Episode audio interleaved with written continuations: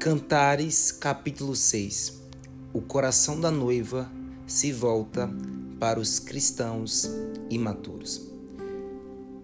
Vamos começar com Cantares, capítulo 6, versículo 4.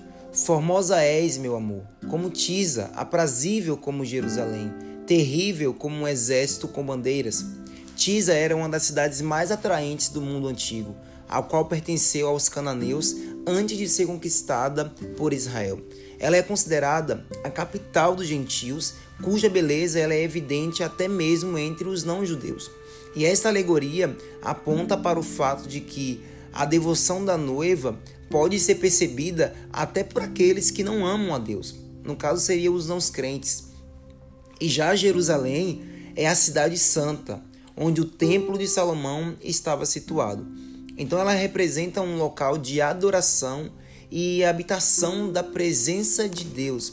O noivo está dizendo: Você é como a cidade santa, de onde flui a adoração. A obediência da noiva é a sua forma mais sublime de adorar o noivo rei. E ele também a compara é, a noiva com um exército de bandeiras. E naquela época, quando o exército vencia uma batalha, ele tomava para si as bandeiras do exército vencido.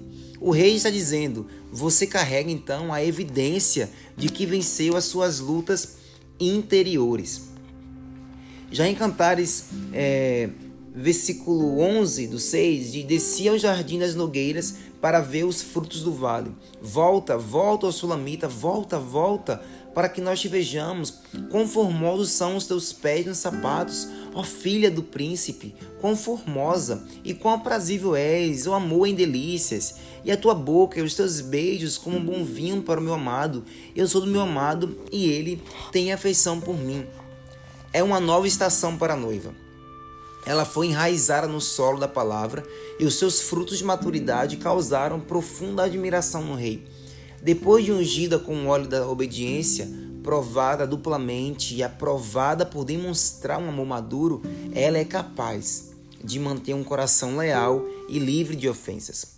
Nesta próxima etapa, a noiva tem um desejo de ir aos jardins e observar os novos brotos das videiras. No versículo 11 diz: Desci ao jardim das nogueiras para ver os frutos do vale e ver se floresciam as vides.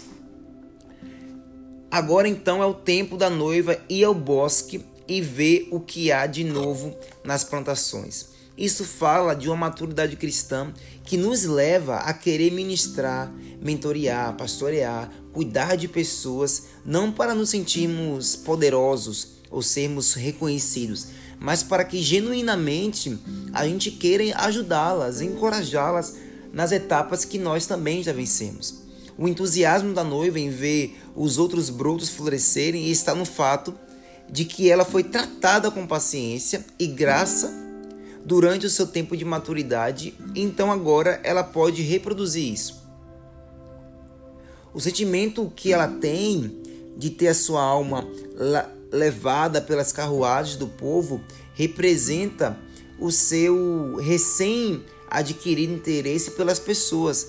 Ela é surpreendida com um novo amor pelo povo do rei, pois passou tempo bastante com ele a ponto de ver o seu povo como ele os vê.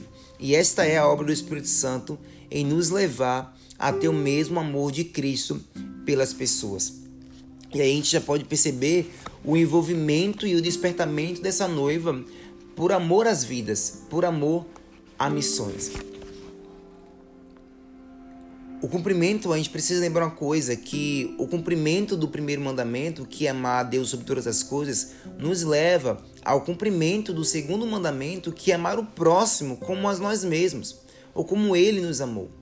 O amor que recebemos de Deus nos conduz ao entendimento do quanto o nosso próximo também é amado por ele.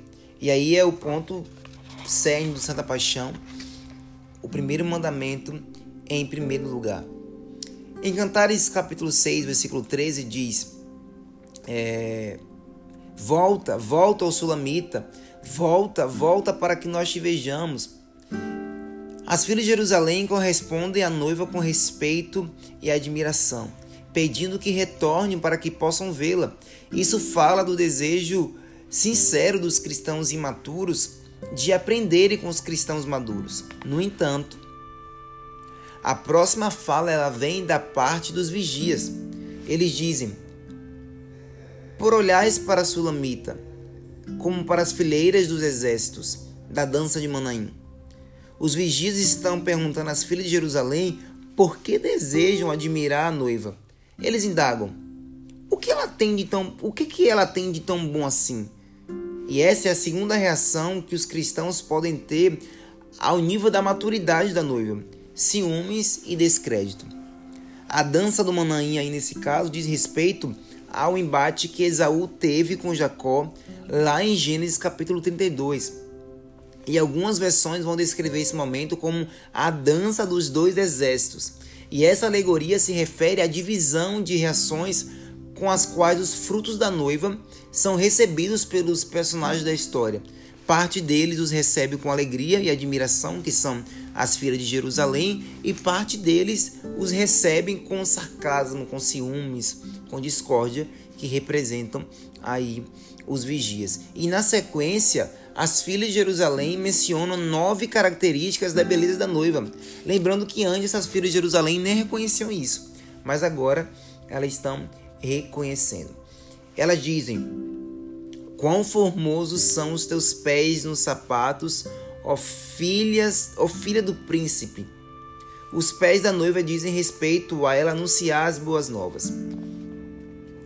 Isso aí já está em Cantares capítulo 7, porque tem um link já em 6 com 7, ela já está disposta a viver o ministério de pregar o evangelho para outras pessoas. E lembrando o texto clássico de Isaías 52, que diz: formosos são sobre os montes os pés do que anuncia boas novas. Olha que interessante. A noiva estava debaixo da macieira, na sua zona de conforto. Agora, no processo de maturidade do seu amor, ela é convidada pelo noivo a ir para onde? Para os montes. E lá nos montes, as pessoas reconhecem que os pés delas são, be são belos. E o texto de Isaías diz que justamente os pés são formosos sobre aqueles que estão no monte. Eu acho a Bíblia incrível. A Bíblia explica a própria Bíblia. E aí a gente vai começar aí em Cantares capítulo 7 no, no próximo FlamaCast. A gente vai dar continuidade a esse processo de amadurecimento da noiva.